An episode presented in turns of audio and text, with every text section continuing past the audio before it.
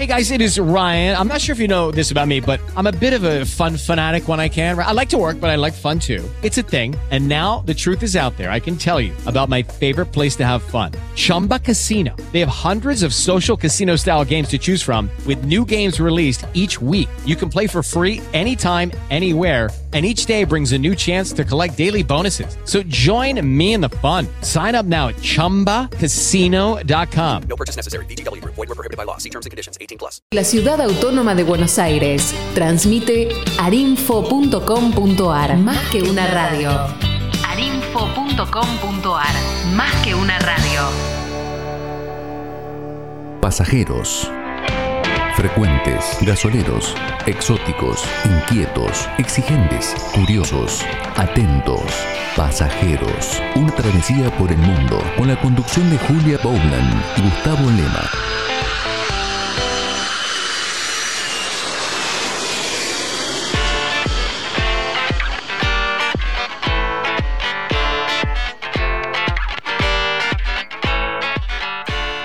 ¿Qué tal? ¿Cómo va?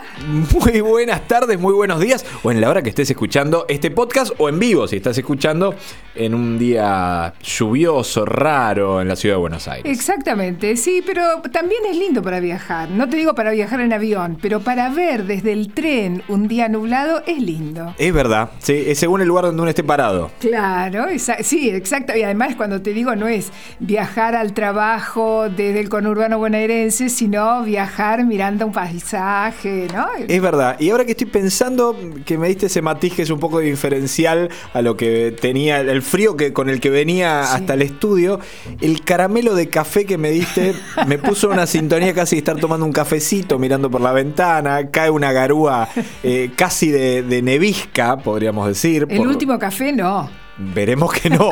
veremos. ¿Tienen algo que contarme que no sé, Julia Bowland?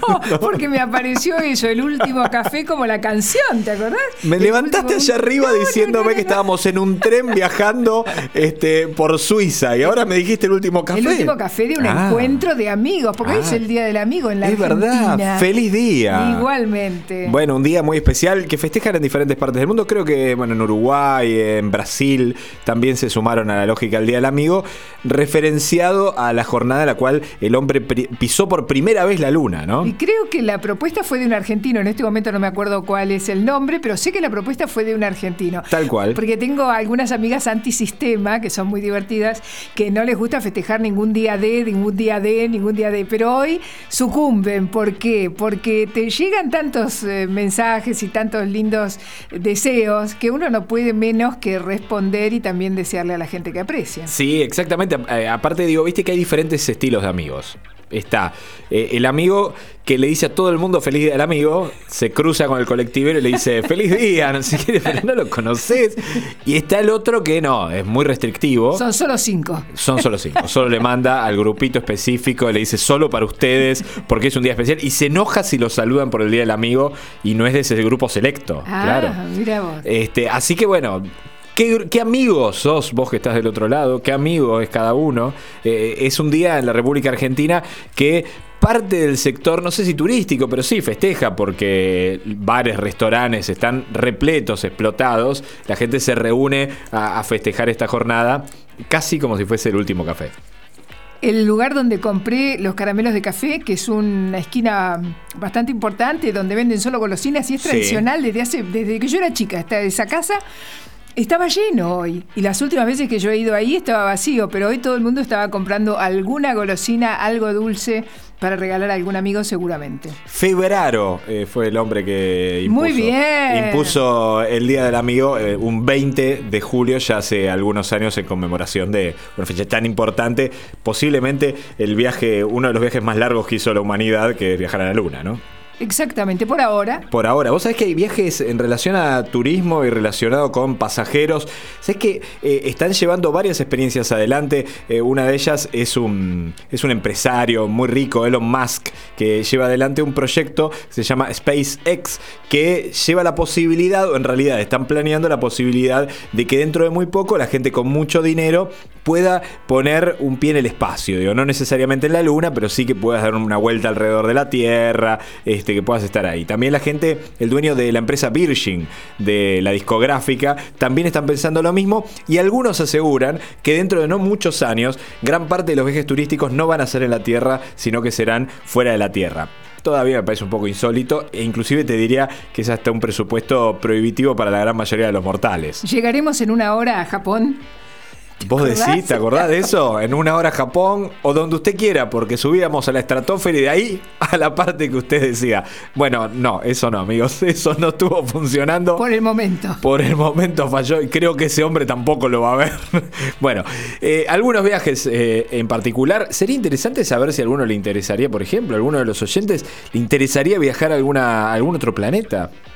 ¿No? No sé si algún otro planeta, no sé, me da un poco de miedo, pero, pero eso de imaginarme en una nave espacial viendo la Tierra desde lejos y dando una vuelta a la Tierra, maravilloso. Poder flotar, viste, que de ese gravedad casi cero de flotar ahí en el espacio. Sería Algo divertido. así, sería muy divertido. Bueno, ya viajamos bastante, ahora vamos con las cosas terrenales, porque los viajes de hoy no son en el espacio, son en la Tierra y algunos de ellos en la República Argentina, en otras partes del mundo, pero creo que vamos a tener un programa bastante local y regional, ¿no, Julián? Sí, señor, así es, así lo hemos pensado y así lo haremos.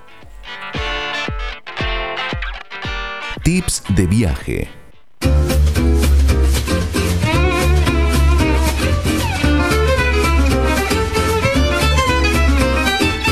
C'était l'amour fou du demoiselle Loulou.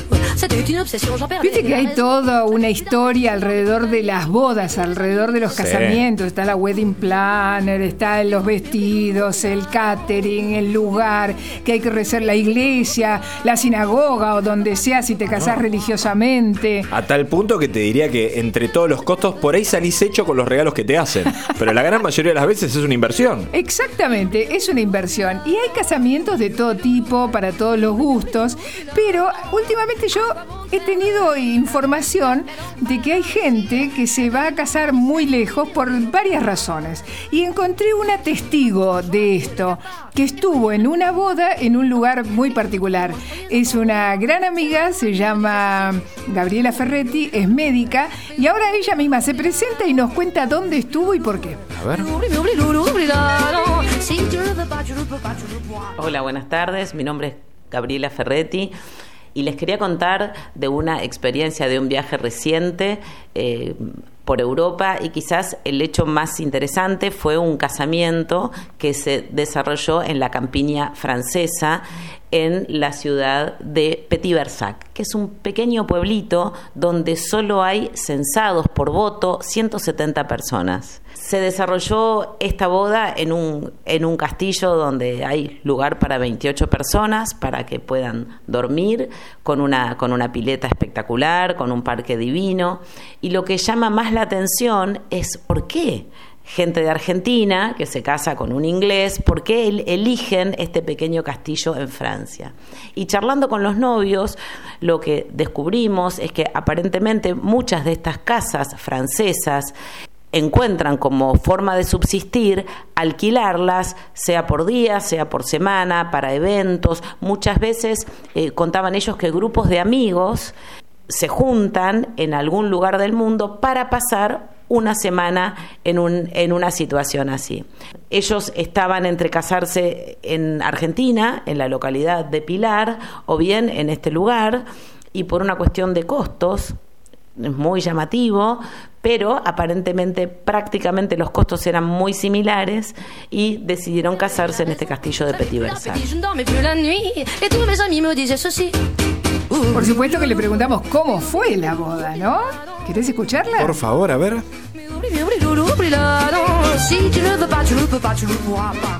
Fue una boda eh, distinta a las que a las que siempre había concurrido porque si bien la novia era argentina éramos muy pocos los argentinos que habíamos ido allá. El novio era inglés así que había muchos ingleses mucha familia inglesa y como otros de los integrantes de la familia son belgas también había un grupo numeroso de belgas. Entonces culturalmente la verdad es que eso fue muy llamativo en la boda en la manera en que en que se comunicaban la, la manera de festejar de cada uno de ellos este, fue bien distinta. Bueno, hubo primero como una ceremonia que no fue religiosa, sino que fue comandada por una, mm, por una maestra de ceremonias, quien había hecho toda una preparación psicológica con los novios, enviándoles eh, toda una serie, un largo cuestionario que tenía que ver con el autoconocimiento y con el conocimiento de la pareja, donde para los chicos esto era tedioso en el, en el momento que lo llenaron, pero después se dieron cuenta que, que cuando terminó la ceremonia, esta mujer les entregó una caja muy bonita y muy adornada con los pliegos de las respuestas que ellos habían dado. Y les dio como recomendación que en el caso que tuvieran dificultades, leyeran todo esto que habían escrito en el momento de la ilusión que era cuando estaban preparando la boda. Toda la ceremonia se desarrolló en inglés. J'avais l'amour fou d'une demoiselle Loulou. C'était une obsession, j'en perdais la raison. Parece de cuento, ¿no? Sí, Hasta aparte este estar en un castillo casándote es, es lo más parecido a viajar en el tiempo. Sí, muy, muy, muy, muy lindo. Ahora, como en las películas, a veces surgen algunos problemas y vas a ver lo que les pasó en pleno casamiento, pero por suerte después de la ceremonia. Lo más inesperado fue que después de esta ceremonia tan romántica, con pétalos, con las niñas vestidas con los vestidos de gasa, todo era realmente una cuestión de princesas y príncipes. Cuando terminó la ceremonia, se oscureció el cielo, empezó una lluvia torrencial y un tornado. Afortunadamente pudimos entrar al castillo y se cortó la luz realmente fue, era, era increíble. Estuvimos más de dos horas en esta situación, en el castillo, todos poniendo cara de circunstancia, como que nada pasaba, y posteriormente nos enteramos que donde se iba a realizar la cena, que era en un edificio separado, se habían volado los techos, se habían mojado absolutamente todas las mesas, y que la organizadora de la, de la boda, la wedding planner, solucionó en dos horas el techo, los manteles eh, secos, digamos, organizaron todo y es como si no hubiera pasado nada. Creo que si no hubiera tenido confianza con los que se casaban, nada de esto te enterabas.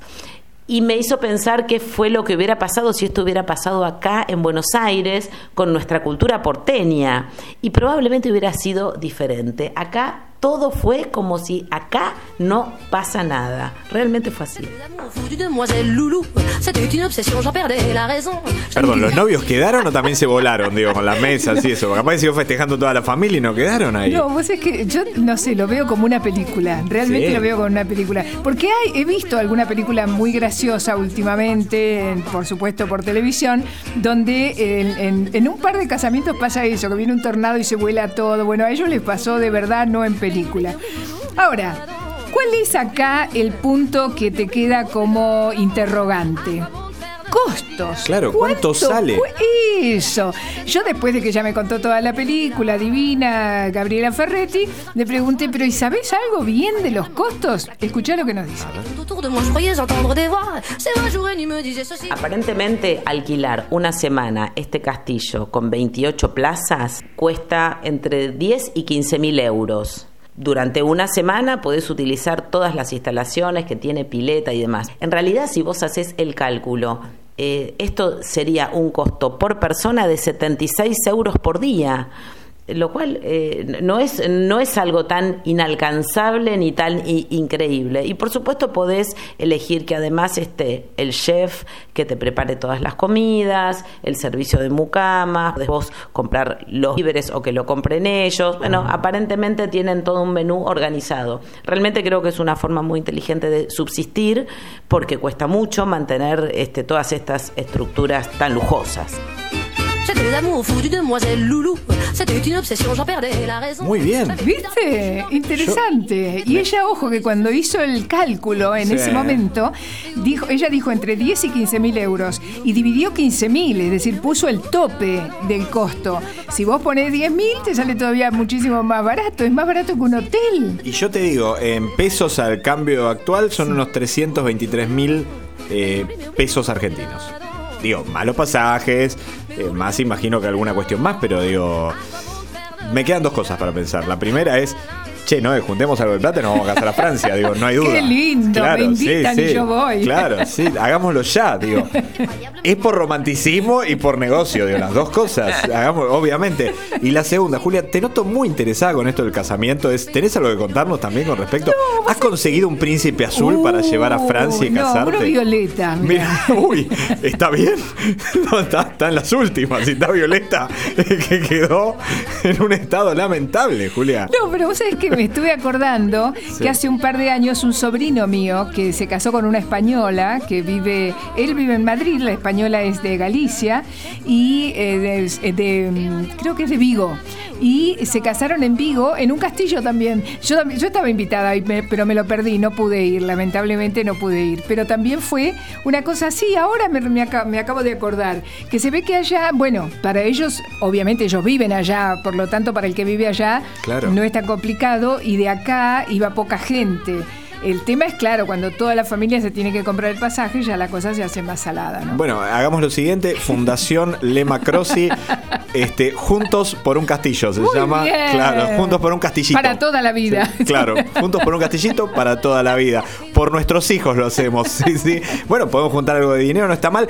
¿Sabes que es, es impresionante la cantidad de castillos uno empieza a contabilizar que hay en Europa, sobre todo en Francia, que es una zona de muchos castillos, a tal punto que, eh, a ver, gran parte de los ricos de la zona se compran su propio castillo en, en Francia. Hay varios casos muy conocidos. Uno de ellos es el de Mick Jagger, que vive cerca de la localidad de Tours, que es eh, como si fuese hacia el suroeste de, de París, eh, varios, bastantes kilómetros hacia el suroeste de París, y tiene su propio castillo. Y él vive gran parte del tiempo. Entonces uno se cruza con Mick Jagger, yo qué sé, va a hacer las compras. Entonces, en serio, va a comprar la panadería del pueblo, va a comprar Mick Jagger con 25 guardaespaldas. Pero bueno, no importa, va a comprar Mick Jagger ahí y tiene su propio castillo. Y se los conoce a todos los del pueblo, porque viste que este pueblo tenía censado 169 habitantes. Claro, por eso se. Y la otra que vive en un castillo, pero eh, en, en Gran Bretaña, es la cantante Enya. Ay, no me digas. Enya, la que- irlandesa. La irlandesa que tiene. Dije, sí, claro, metí la pata contundentemente con los irlandeses, sobre todo. Pero a ver, la irlandesa que tiene toda una lógica, a ver, eh, muy relacionada con el medioevo, sus canciones Sí, están como inspiradas en esa época. Bueno, Enya vive en un castillo, es un castillo muy bonito, que lo arregló demasiado, porque ¿saben qué es lo más caro de vivir en un castillo? ¿Qué? Los arreglos, porque los castillos están hechos para otra época. Entonces, por lo tanto, no tienen calefacciones contundentes. eh, digo, realmente se pasa mucho frío si uno no tiene un castillo adecuado. Parece una pavada y uno piensa cómo arreglar el cuerito de su casa. Yo estoy hablando de cómo arreglar un castillo. Pero créanme que es el problema. Este, vi un documental de Enya que cuenta todos los detalles de la guita Ay, que lo tu- quiero ver. la guita que tuvo que poner para arreglar el castillo donde vive en Irlanda. Este, y es un castillo impresionante, aparte está como en una colina, entonces eh, ella desde algunos de, de los lugares en los que está puede mirar hacia diferentes lugares. Y se inspira, seguro. Y el otro que viví, y con esto termino, porque es casi un especial de castillo, pero me empecé a acordar ahora, es nuestro amigo Ciruelo. ¿Te acordás el dibujante? Sí, claro. que vivía en España, Sí, tenés en las afueras de Barcelona, y se compró un mini castillo, Ciruelo. Me acuerdo. Venga, Ciruelo es increíble, es un dibujante y maravilloso, podríamos decir de la hostia, porque estamos Sí. hablando de España. Él, vivía en las, él vive en las afueras eh, de Barcelona, bastante alejado, unos kilómetros. Y se compró eh, un lugar que está como en una, mm, sí, una sierra, entonces tiene una visión, puede mirar todo alrededor, porque no tiene casi vecinos, y es un lugar que obviamente lo inspira para esos dibujos increíbles que hace también relacionados con lo medieval, ¿no? Exactamente. Mira cuántos recorridos hicimos. En cualquier momento tengo una especial de Castillo. Yo tres recuerdos, te digo.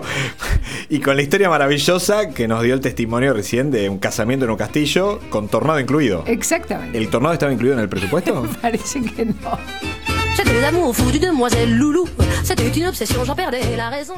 Excusas para viajar.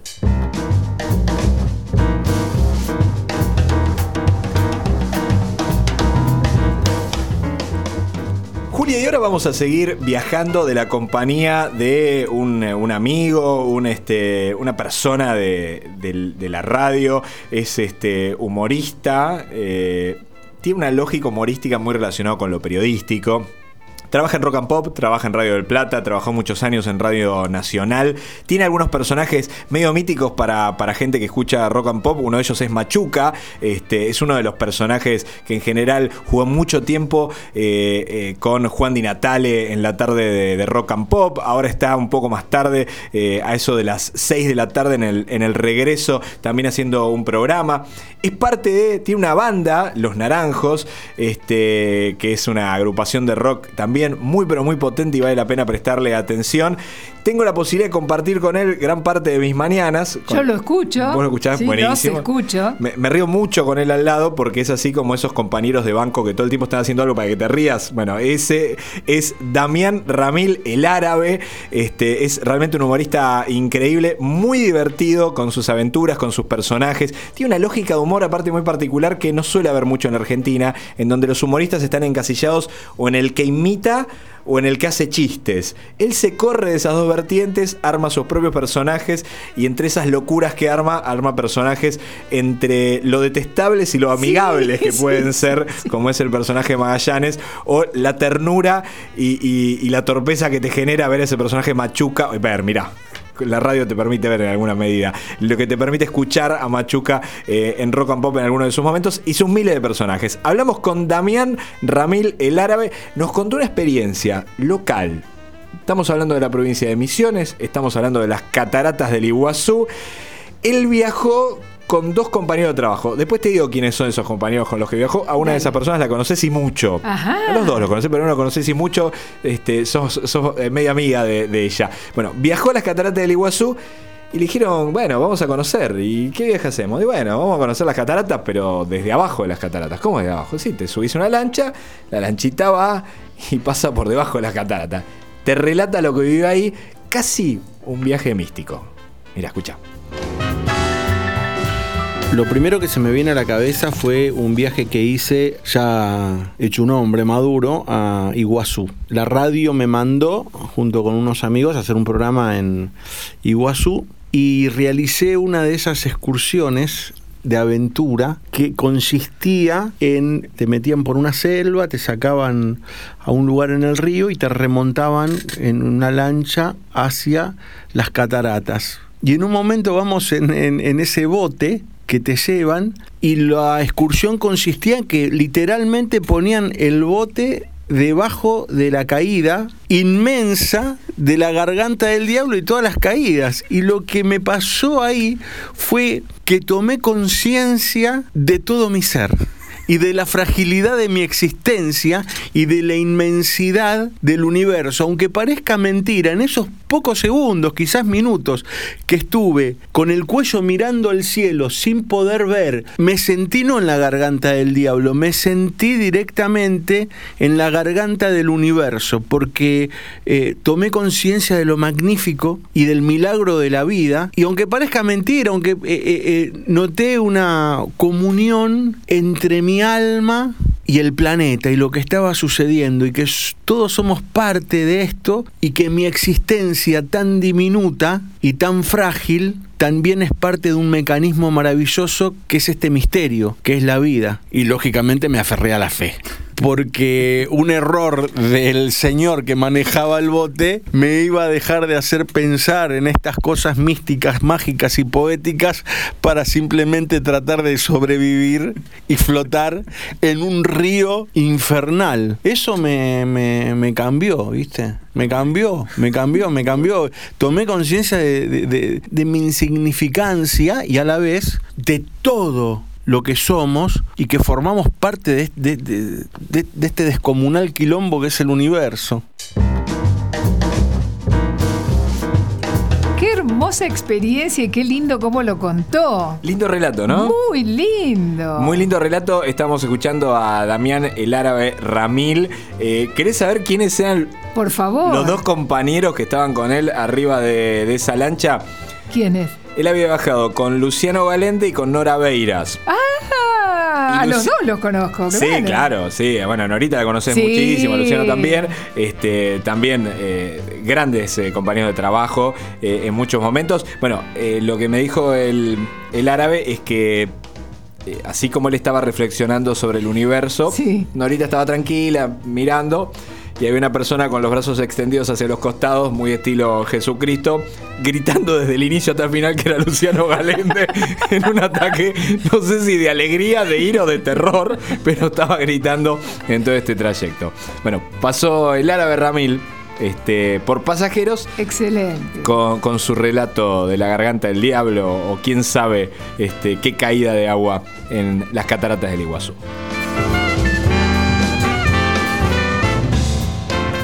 Seguimos viajando.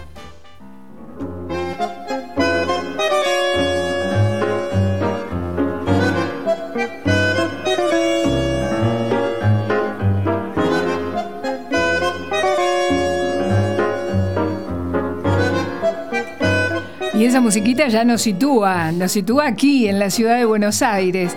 Y el otro día estaba pensando, cuando también proyectaba algo para el programa, que de Buenos Aires, viste, como siempre dicen que, que, somos el ombligo y que todo el tiempo miramos dónde estamos y qué sé yo, la habíamos dejado un poco de lado a la pobre Buenos Aires y hasta ahora no la habíamos casi ni mencionado. Es verdad. Entonces, mm, revolviendo en el arcón de los recuerdos y en notas hechas incluso para un programa en el que trabajábamos juntos, muy bueno el programa, que a mí me, encantó hacer, encontré la palabra de Álvaro Abós. Álvaro Abós es un escritor, ensayista, a quien yo admiro mucho. Eh, tiene un libro que se llama Al pie de la letra y es una guía literaria de Buenos Aires. Recordemos que Álvaro Bosch, bueno, nació en Buenos Aires, estuvo exiliado en Barcelona, es abogado y ejerció la, abogacía hasta el 77 que se fue a Barcelona exiliado y ahí empezó a dedicarse ya de lleno a la escritura. Bueno, eh, escribió biografías muy interesantes como la de Jules Solar, mm, Botana. Y este tipo de trabajo, y muchos artículos en La Nación, en Clarín, en todos los diarios.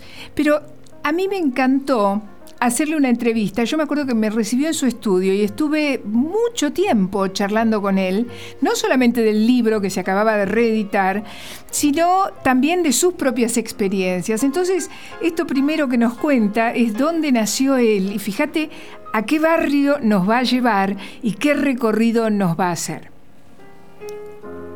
Eh, nací en, en, el hospital Ramos Mejía, pero me, el barrio donde me crié, sí, no es barrio, en realidad la ciudad, el centro mismo de la ciudad, es en, una, un departamento de la calle Marcelo T. Entonces Charcas, casi entre Suipacha y Esmeralda. Ese, ese es el lugar donde yo veía a través de la ventana de ese departamento en tercer piso, eh, escuchaba pasar el tranvía 17 y el 10 que doblaban, y bueno, y la plaza de mi infancia donde fui a, a jugar a pelota, al arenero, fue la Plaza San Martín, nada menos, ¿no? Después fui a andar en bicicleta y viví ahí 20 años. De manera que esa es la historia, eh, nada, nada, nada de otro mundo. Este, ¿Dónde estudiaste? En el Colegio Nacional Sarmiento, ahí hice mi bachillerato, o sea que iba, iba caminando a Libertad y Arenales. Y, bueno, la Plaza San Martín sí es importante en mi, en mi vida porque, bueno, giraba en torno a eso, giró siempre y sigue girando porque le doy mucha importancia ahora, ahora mismo, he escrito muchos artículos sobre la Plaza San Martín y sobre lo que significa lo que, lo que es ese lugar de Buenos Aires. Y realmente es bella la Plaza San Martín. Yo ahora que estoy yendo hasta Retiro para tomar el tren para ir a Mitre, eh, para ir a Tigre, quise decir, el Mitre para ir a Tigre, eh, paso por la Plaza San Martín, ¿no? Y la estoy como recuperando. Pero fíjate los recuerdos y el análisis y la descripción que hace Álvaro Abós de la Plaza San Martín de Buenos Aires. Primero, uno de los lugares más hermosos.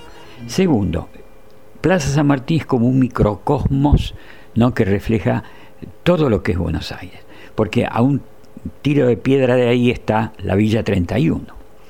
Está la estación Retiro, en el Retiro Bajo, en la, parte baja de la plaza, que conecta a la ciudad ¿no? Eh, con toda la zona norte y es el lugar por donde pasa cada día, cada mañana y cada tarde, millones, millones de personas que van y vienen de la ciudad pero es también eh, la ciudad moderna, pues está el edificio Cabanac, construido en 1936, que es el símbolo de la Buenos Aires moderna, la arquitectura casi neoyorquina, el rascacielo. Y está del otro lado eh, la ciudad de la aristocracia, la ciudad popular y la ciudad rica. Está el Palacio Paz y está el Palacio en Chorena. El Palacio en Chorena es hoy la Cancillería, el Palacio Paz es el Círculo Militar. Después, eh, después está Florida, ahí mismo sobre Maipú está la casa donde vivió 41 años Jorge Luis Borges, ¿no? que iba, por cierto, todos los días también a la plaza. A la Plaza San Martín iba un gran poeta porteño que se llama Alberto Girri, se llamaba Alberto Girri, iba a tomar sol todos los días. Y vivieron muchos escritores por allí. Recuerdo, por ejemplo, ahora a Miguel Ángel Asturias, premio Nobel guatemalteco. Primero fue embajador de Guatemala. Tras cartón, luego de un golpe, fue exilado y vivió en Libertador al 100 y muchos otros lugares. Resulta que, indagando en estas historias, eh, descubrí que en la misma manzana, rodeada por Juncal, Arenales, Suipacha y Esmeralda, está la iglesia del Socorro donde comenzó la tragedia de Camila Gorman.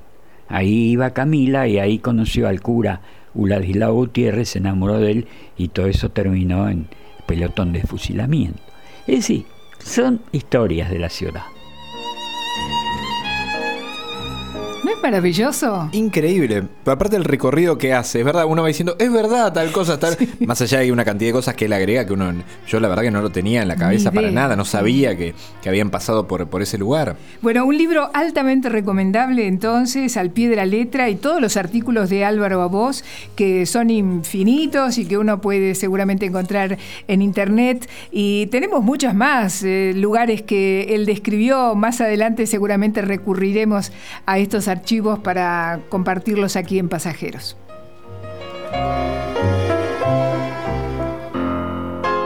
¿Por qué viajar?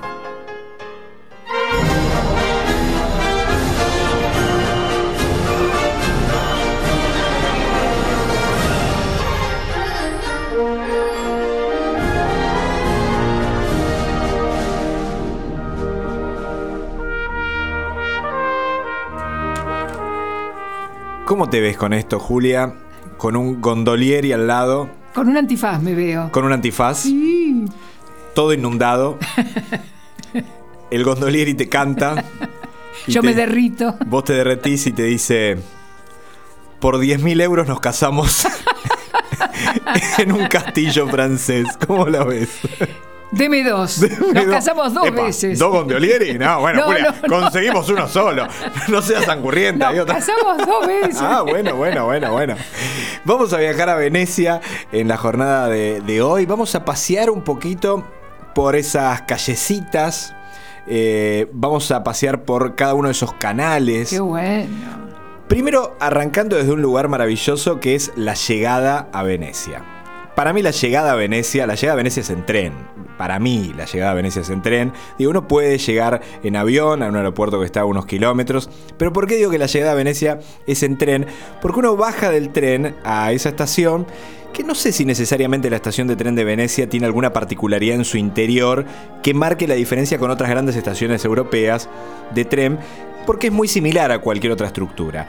Pero el tema es que cuando uno pasa los portones eh, de, de salida y de ingreso de la estación, uno se encuentra con lo más parecido a viajar en el tiempo. Porque de golpe se arma la estructura de una película de cine, eh, digo, que podría ser tranquilamente una, una película italiana, pero también podría ser un viaje en el tiempo al medioevo, porque uno se encuentra muy rápidamente con los primeros canales, con el primer gran canal, donde va a haber cada uno de los vaporetos, que son estas, estos barcos que a uno lo pueden llevar, son los barcos que tienen motor, digo, no las góndolas, sino son barcos a motor que uno lo van a poder llevar a cualquier parte de, de Venecia. A Son mí- como los colectivos, digamos. Son como los colectivos venecianos, tal cual. A mí me parece que ese es el gran ingreso a Venecia, posiblemente el más impactante y el que te conecta con la zona de alguna manera intangible en lo arquitectónico, porque Venecia es un lugar que se mantiene a través de cientos de años, por lo menos de la misma manera arquitectónicamente. Eso quiere decir que un viajero que llegó hace 300, 400 años a Venecia va a ver, vio lo mismo que nosotros vamos a ver en este momento y posiblemente eso es lo más impactante que tiene Venecia al día de hoy, que es esta conservación. Entre todas las cosas que conserva a lo largo del tiempo, conserva también unos aromas no muy amigables para el olfato humano, que son los canales que muchos de ellos no tienen eh, una gran circulación de agua, eso quiere decir no tienen un gran movimiento y los aromas a veces son más parecidos a, a un baño de la estación de tren que a esa imagen de Venecia imponente y, y muy espectacular.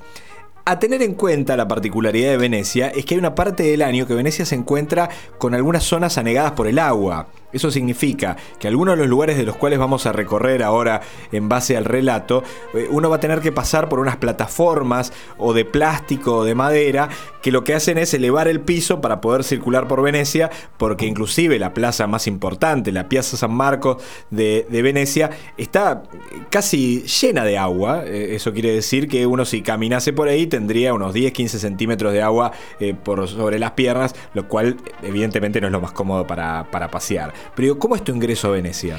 Mira, me, aparecieron un montón de imágenes. Una de las imágenes es una vez que mm, tuve la, la suerte de estar para mm, eh, Semana Santa. Y vos sabés que no me acuerdo si era jueves o viernes santo.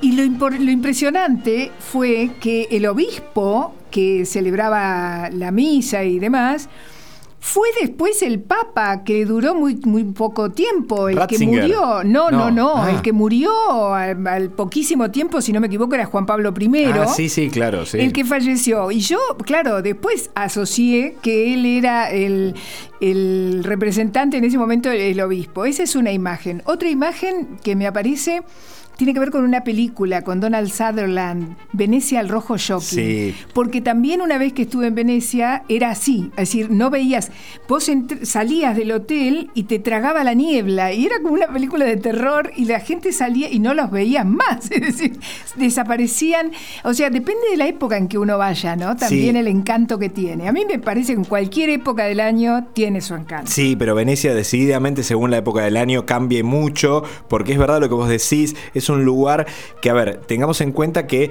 al estar construido eh, en un lugar marítimo, tiene la contundencia de los embates de- del mar, tiene la contundencia de eh, lo que implica una zona que todo el tiempo... eh, Parece que se está hundiendo y creo que se está hundiendo está hundiendo. contundentemente a tal punto que hay muchos planes para poder sostener Venecia y que no termine bajo el agua siendo un patrimonio histórico sorprendente. Bueno, lo que hace que a veces la niebla eh, le genere un manto a toda Sí. Venecia que le da como un misterio muy particular y hace que uno posiblemente eh, en los caminos en, en los caminos internos que tiene uno pueda ver a 10 metros, o sea, realmente es muy impresionante. A ver, cuando uno ingresa a Venecia eh, hay varias cosas. Hablábamos del Vaporeto. Ahí está el Gran Canal, que es un lugar maravilloso para cor- recorrer en, Vaporeto, que aparte es muy, es muy pintoresco, digo, la, la recorrida, porque son un montón de barquitos que están yendo y viniendo. Ahí no hay muchas góndolas por cuestiones de seguridad, pero es interesante. Mientras tanto,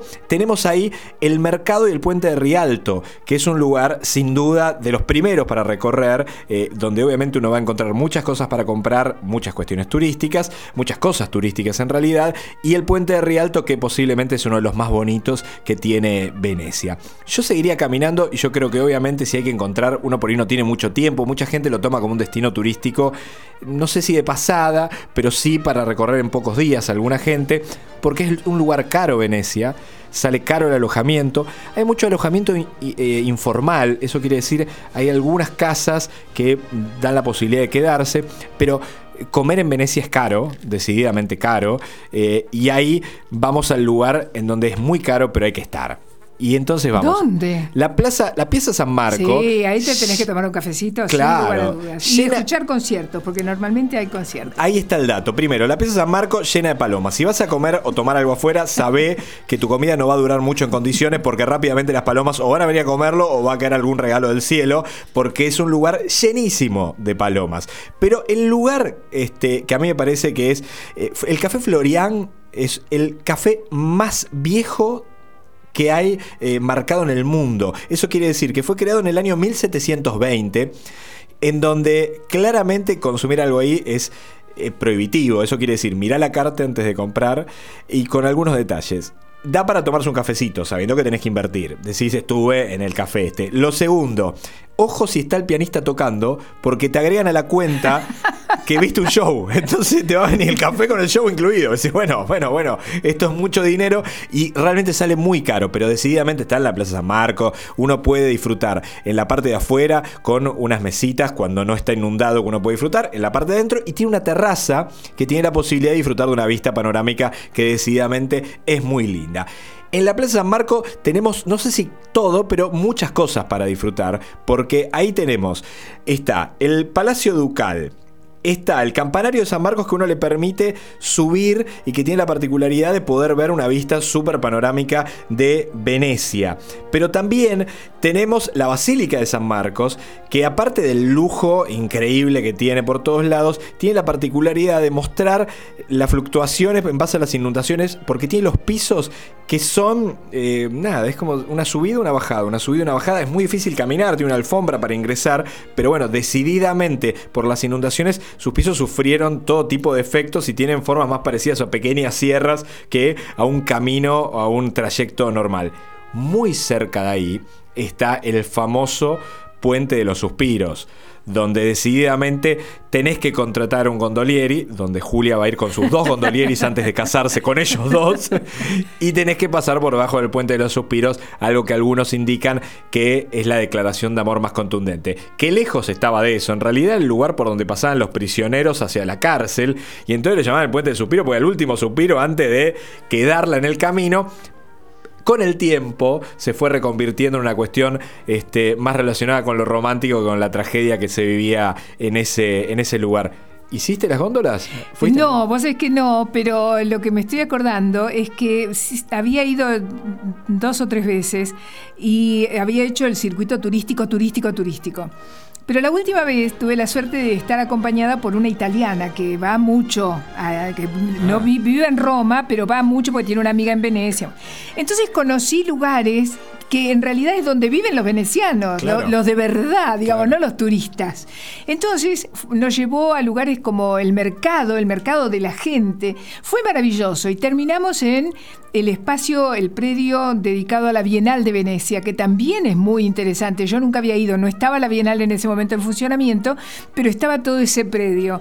Y para mí fue un descubrimiento de una Venecia totalmente diferente por el clima, porque ya era primavera por, eh, por los lugares que visité y sobre todo porque me pude meter en las callecitas donde la gente de Venecia vive, que es otra Venecia. Y es, es impresionante. Tengamos en cuenta que es una ciudad que, a ver, eh, vos decís donde vive la gente, porque vivir en la parte más histórica de Venecia es muy caro, es muy caro, sale decididamente fortunas vivir ahí, vive gente de muchísimo dinero y es incómodo también eh, para mucha gente, porque tengamos en cuenta no pueden ingresar autos, o sea, para gente muy mayor con cierta dificultad eh, es complicado, salvo que tengan su propio barco para, para circular. Sí tiene ole- o- hoteles de súper lujo que uno puede ingresar, digo, con todo el lujo. Y hay un circuito turístico que está decididamente relacionado, que son las islas que están muy cerca de Venecia. Ahí podemos nombrar a Murano, Burano, donde se hacen algunas joyas eh, relacionadas con el vidrio eh, y también con Eh, ¿Cómo Lo- se lo- llama? Broderí, sería como broderí, ¿no? Que eso- esa- esos tejidos de Sí, hilo. tal cual. Que, que digamos, uno puede ver cómo trabajan los artesanos ahí. En realidad, bueno, hay como una muestra en escena para, para ver cómo funciona todo esto. En, por ejemplo, cuando uno ve el trabajo con el vidrio, hay como si fuese instalaciones, como si fuesen, eh, para el público, uno se sienta en unas gradas y va viendo cómo los artesanos van trabajando esto. cosas impagables para muchos de nosotros son detalles, por ejemplo, un pequeño elefantito hecho en vidrio que puede costar fortunas en euros, pero que bueno, decididamente uno puede viajar a, Murano Urano, viaja con un vaporeto por un valor relativamente módico y no tiene que pagar para entrar a cada uno de estos lugares, por lo tanto es una hermosa excursión y ahí puede ver la parte más relacionada con lo portuario, porque hay mucha gente que vive de la pesca y que eh, tiene casas muy coloridas, viven en algunas de estas islas con casas tremendamente coloridas, es muy, es muy lindo también disfrutar algunos de los recorridos por las islas. Una locura y una curiosidad que no me la voy a olvidar en la vida. Nosotros estábamos con una amiga que además eh, tiene una agencia de viajes, por lo tanto conoce muchísimo de todo lo que tiene que ver con Europa. Y nosotros teníamos que tomar un avión a Barcelona, desde Venecia. Y no había transporte para ir al aeropuerto. Entonces tuvo, tuvo que contratar una lancha especial. Yo, mira, nosotros estábamos en un hotel de una estrella y media, más o menos. Estábamos en, un- en una habitación que era el tercer piso por escalera. O sea, era algo muy modesto. Cuando nosotros dijimos, no, nos van a venir a buscar tal, nos miraron con una cara como diciendo, viste, que una ridiculez. Era como si yo dijera, viene, no sé, una limusina Claro, claro. a, no sé, a la pensión de la vuelta a mi casa, una cosa así. Y nos vinieron a buscar. Muy bien. No te puedo explicar porque el servicio era con la azafata. Entonces la azafata era como un cuento de hadas. Yo no quería que terminara el trayecto del hotel al aeropuerto porque era el amanecer y era ver Venecia amaneciendo desde una lancha lujosa que viste que yo me pellizcaba porque decía qué hago yo acá qué tengo que ver con esto nada.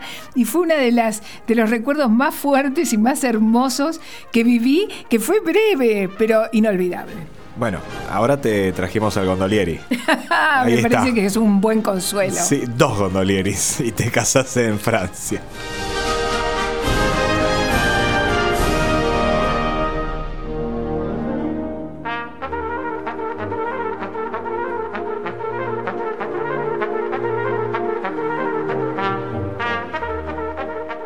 ¿Cómo viajar?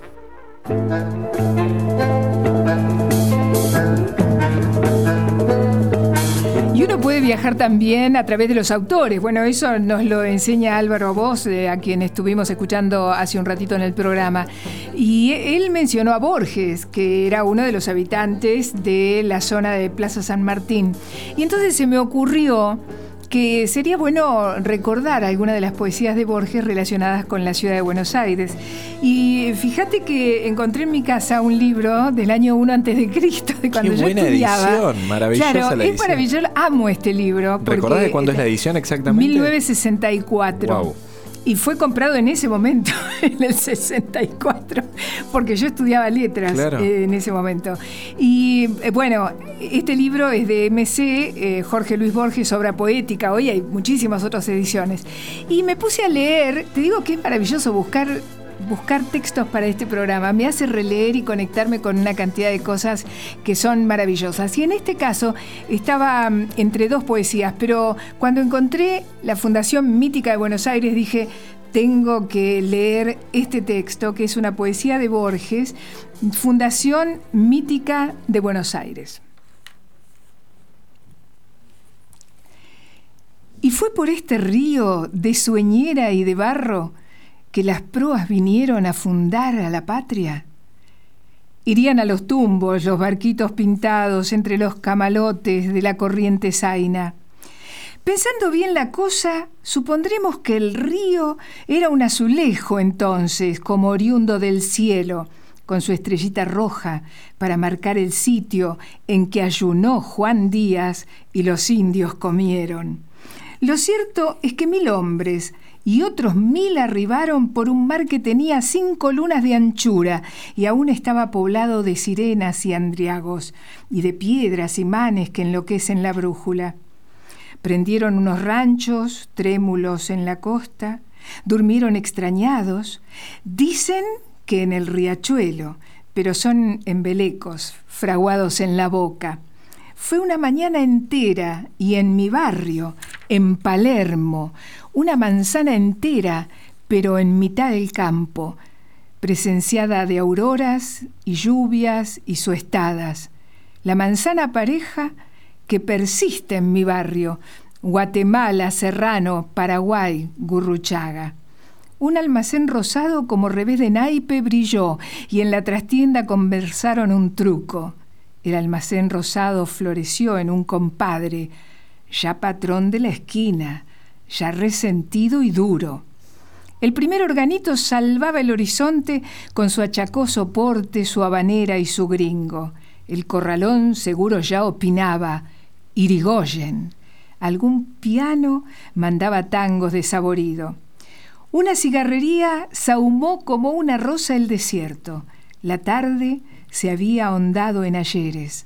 Los hombres compartieron un pasado ilusorio. Solo faltó una cosa, la vereda de enfrente. A mí se me hace cuento que empezó Buenos Aires. La juzgo tan eterna como el agua y el aire.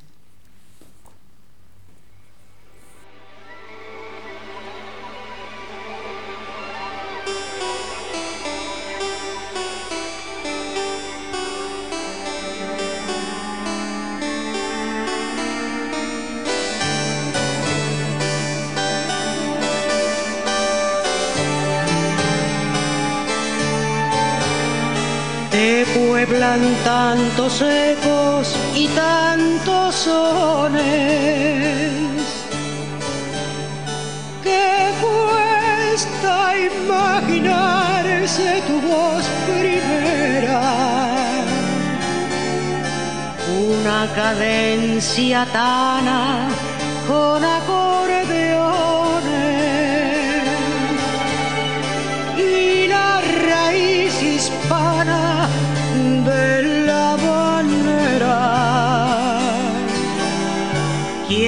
Fundó sabía que en la mixtura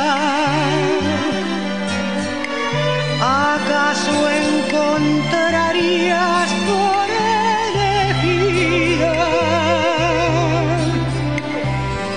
ese crisol de razas y la ternura que nutriría tu propia vida. Ay, si te viera, garay, si te ve lo bonita que estás, de orgulloso nomás él te funda otra.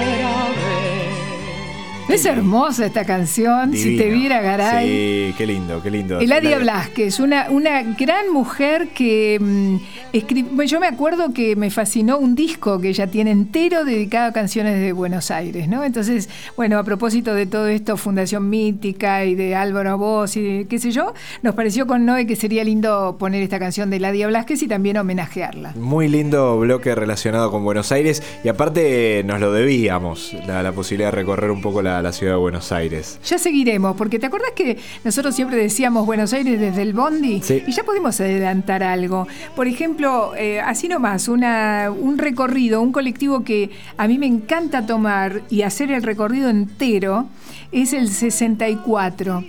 Porque el 64 va de Barrancas de Belgrano, o al revés, desde la Boca, depende de dónde lo tomes, y hace un recorrido por toda la ciudad de Buenos Aires casi como si fuera un bus turístico. Sí, es Y verdad. vos pasás por eh, Plaza de Mayo, pasás por, bueno, llegás a Barrancas, pero pasás por Congreso.